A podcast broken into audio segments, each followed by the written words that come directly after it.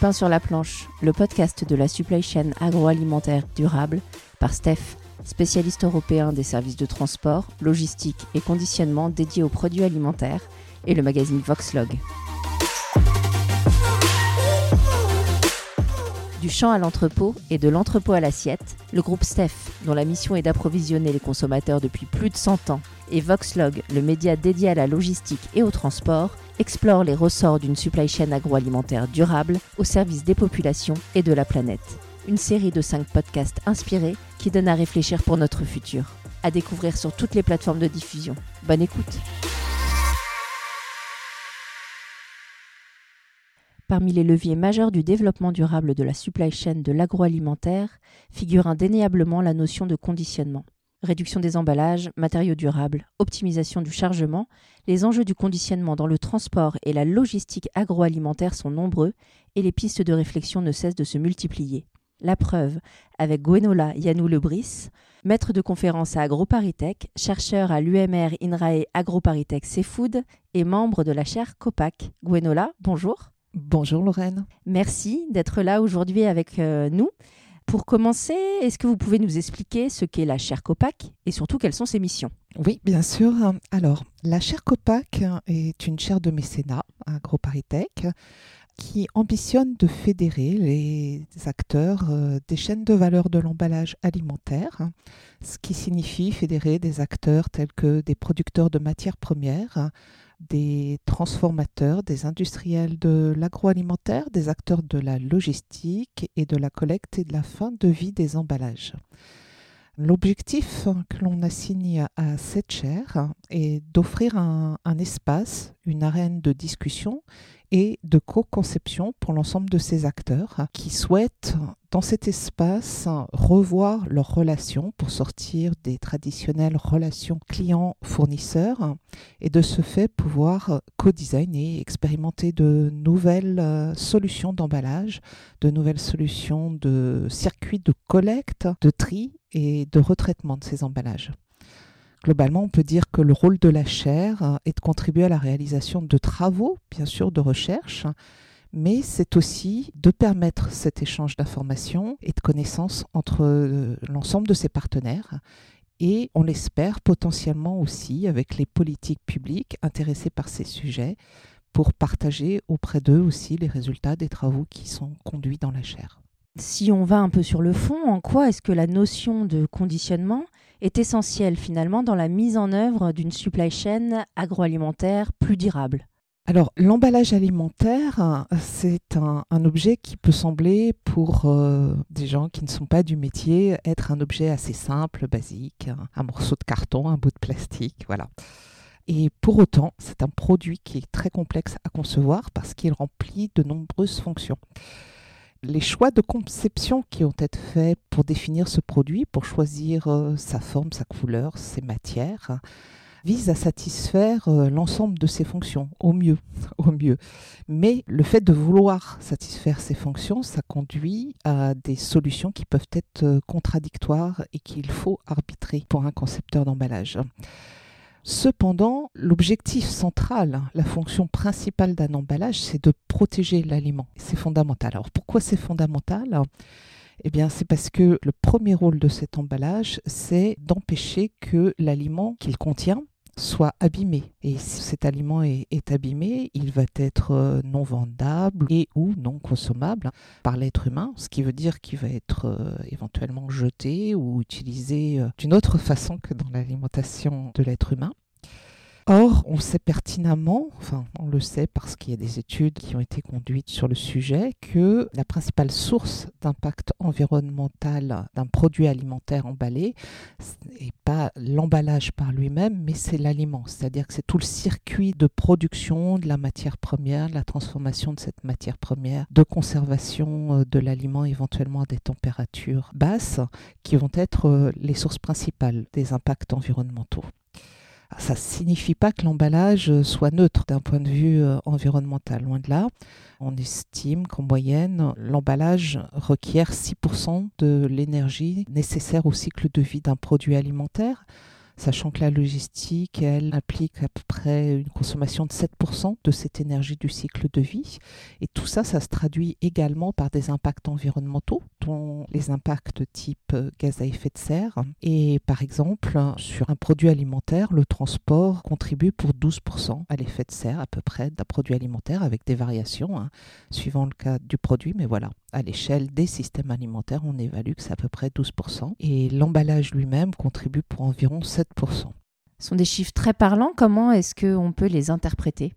Ce qu'on peut sortir de ces quelques chiffres, c'est que on ne peut pas considérer qu'il faille nécessairement supprimer l'emballage à cause de toutes les fonctions utiles qu'il remplit, mais aussi parce qu'il préserve un aliment qui lui-même est quand même source de beaucoup d'impacts environnementaux, mais en même temps, cet emballage est quand même source d'impacts environnementaux.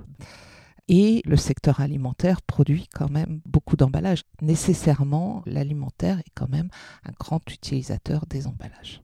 Du coup, au sein de la chaire, votre stratégie, elle est basée, vous l'avez dit, sur euh, la notion de co-construction. Donc, on réunit des experts qui sont capables de concevoir des solutions qui sont plus vertueuses autour de la logistique, des matières, des emballages. Est-ce que vous pouvez concrètement nous donner quelques pistes ou des exemples de réflexions qui ont d'ores et déjà été amorcées? Alors, l'objectif dans la chaire, comme on le conçoit comme un lieu de codécision et de discussion, c'est que dans les échanges entre les acteurs qui constituent la chaire, émergent les sujets. Donc, énoncer l'ensemble euh, d'un programme qui va être à conduire sur plusieurs années. Mais quand même, pour répondre concrètement à votre question, voilà quelques exemples de ce qui est entamé aujourd'hui. On a par exemple un travail qui se lance sur les matériaux plastiques qui sont à base végétale, avec deux orientations des travaux qui sont conduits. L'une de ces orientations est de contribuer à l'analyse finalement des substances résiduelles hein, qui peuvent euh, se trouver présentes dans les composts à la suite de l'usage de ces matériaux parce que c'est un sujet aujourd'hui qui n'est pas complètement traité. Donc euh, il faut qu'on ait plus d'éléments sur ce sujet-là. Donc voilà, il y a un travail qui démarre sur ce thème-là toujours sur le sujet de ces matériaux à base euh, de bioplastique. Il y a également un travail qui est conduit pour euh, mieux appréhender la diversité des pratiques de compostage. De ce fait-là, mieux comprendre euh, aussi les conséquences ou les impacts de ces conditions de compostage sur la qualité des composts, par exemple.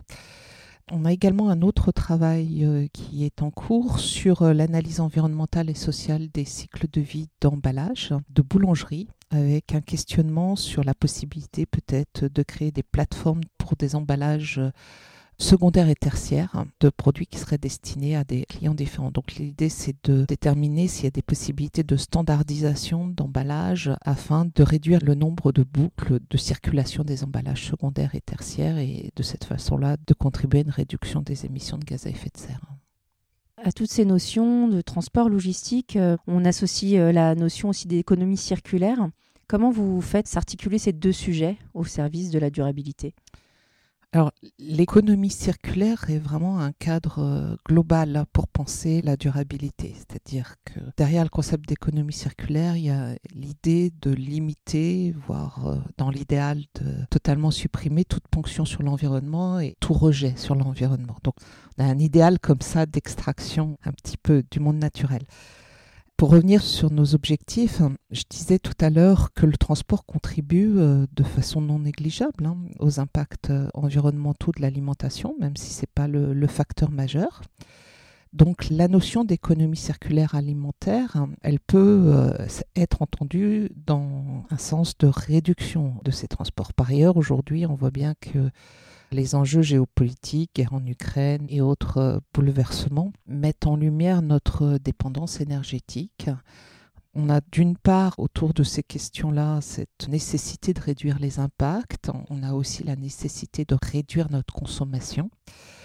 Et on voit que ce n'est pas si simple parce qu'il ça, ça, enclenche finalement euh, un besoin de changement qui est requis à, des tas de niveaux différents. Je veux dire par là que si on reprend euh, ce que l'on a connu il n'y a pas très longtemps, la crise Covid par exemple, on a vu au cours de cette crise Covid que la demande des citoyens était forte pour aller vers euh, des circuits courts, des approvisionnements euh, locaux, bio, voilà, réinternalisés.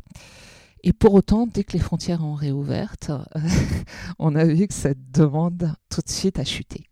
Donc on enregistre, comme ça on peut en tout cas noter des changements de comportement qui ne sont pas avec des effets sur le long terme. Or, construire des boucles d'économie circulaire demande d'avoir des changements quand même pérennes. Quelle solution alors pour répondre à cette problématique? Cette illustration du cas Covid n'empêche pas de penser l'économie circulaire, mais montre que quand même c'est un enjeu sociétal et comportemental de tous.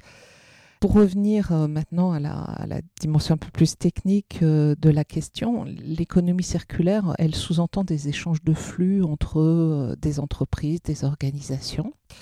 Pour que cela puisse se passer au mieux, l'idéal est de constituer ce que l'on nomme des écoparcs, à savoir d'avoir des entreprises à proximité les unes des autres qui puissent échanger ces flux. Dans le monde réel, on voit que euh, ces écoparcs, bien sûr, ils tendent à se développer, mais que ce n'est pas si simple. Ce n'est pas si simple parce que les entreprises qui vont jouer dans ces écoparcs, euh, il faut qu'elles contractualisent entre elles, il faut qu'elles définissent ensemble des objectifs stratégiques, et il faut que ces entreprises aient des agendas qui concourent en termes euh, de temps, mais il faut aussi qu'elles aient une certaine confiance pour établir ces contractualisations. Donc, c'est des effets qui sont un peu longs. Et en même temps, une des spécificités finalement de la transformation alimentaire, c'est qu'on transforme une biomasse et que donc, bah, à partir d'une matière première, on va constituer des tas de coproduits. Et ces coproduits, il sera probablement difficile de tous les traiter dans un même lieu. Donc, on va continuer à avoir des échanges avec des sites de transformation qui ne seront pas nécessairement directement sur place. Et là aussi, on va remettre des emballages pour pouvoir transporter ces, matières premières d'un endroit à l'autre. Donc l'emballage, en tout cas la question de l'économie circulaire par rapport à la chair, il se trouve aussi là. Comment on peut aller euh, accompagner ça aussi par le fait de prendre en compte cet emballage et permettre ainsi des transitions entre des lieux qui ne sont pas toujours nécessairement à proximité. Alors demain, quelle solution est-ce qu'on pourrait imaginer pour contribuer encore davantage au développement de la supply chain agroalimentaire durable? C'est une question euh, importante et large. C'est mon petit cadeau de fin d'interview. Alors, je ne pense pas qu'il y ait une seule dimension, une seule réponse euh, à cette question-là, mais en tout cas, euh, on peut imaginer plusieurs points. Le premier point sur lequel je voudrais revenir, c'est un des points, enfin une des dimensions un peu spécifiques de la mise en œuvre du développement durable, c'est qu'il existe rarement une solution qui soit valable pour toutes les situations. Donc c'est vrai que dès lors qu'on va vouloir mettre en œuvre des solutions plus durables, on sera de toute façon amené à toujours reconsidérer notre situation et à se demander véritablement de quelles ressources on dispose et comment on peut aussi euh, générer cette économie de ressources dont on a besoin et de limitation des rejets. Voilà, premier point. Second point, je pense qu'une des dimensions fondamentales qu'on doit avoir à l'esprit quand on veut travailler sur des chaînes de valeur ou des supply chains agroalimentaires plus durables, c'est que cela doit se faire dans un esprit de collaboration. C'est-à-dire qu'on ne peut pas avoir des acteurs qui sont complètement disjonctifs les uns des autres les solutions doivent être, euh, je vais dire un gros mot, mais elles doivent être systémiques. Et pour être euh, systémique, ça signifie qu'il faut que les gens puissent collaborer entre eux. Et pour que les gens puissent collaborer entre eux, il faut qu'il y ait un climat minimal de confiance entre ces acteurs. Un troisième point que j'évoquerai, ça fait un peu euh, boucle avec ce que je disais au démarrage de notre discussion, Clairement, c'est un enjeu majeur pour la France et l'Europe, mais je pense qu'on a encore du travail. Toute la notion de réduction du gaspillage alimentaire est essentielle, c'est-à-dire que dans une époque où alimenter toute la population est un enjeu important et probablement qui va tendre à s'amplifier, contribuer à réduire le gaspillage est essentiel. Et puis, j'évoquais tout à l'heure la nécessité probablement de changement de comportement de tous les acteurs. Je pense que là aussi, il y, a, une dimension qui peut évoluer, qui sera probablement majeure. On a eu l'habitude dans nos pays développés, industrialisés, etc., en tant que consommateurs citoyens, d'avoir tous les produits à disposition tout le temps pour peu qu'on ait les moyens de se les, de se les offrir. Et on voit que finalement, cette euh, disponibilité permanente, elle a un coût, financier certes, mais aussi euh, environnemental. On a beaucoup développé dans les années 80, 2000, toute la notion du juste à temps, du zéro euh, rupture de stock, etc. Or, on voit bien que, par exemple, quand on veut développer des circuits courts, eh bien, il faut revoir cette notion. C'est-à-dire que dans les réseaux alternatifs, par exemple, les gens peuvent comprendre que bah, ces fruits-là, en ce moment, ils sont pas produits, donc euh, c'est pas des produits de saison. Donc on ne mangera pas. de fraises à Noël. On mangera pas de fraises à Noël, exactement. Et puis peut-être que c'est pas aujourd'hui, mais dans trois jours qu'on va recevoir euh, la cargaison.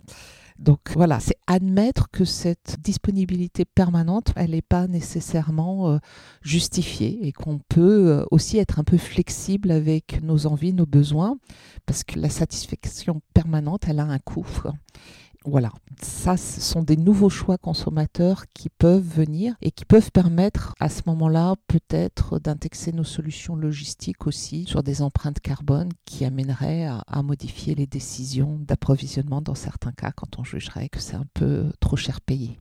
Merci beaucoup euh, Gwenola pour cet éclairage et on suivra de près les avancées de la chaire. Merci à vous Honorène. Au revoir.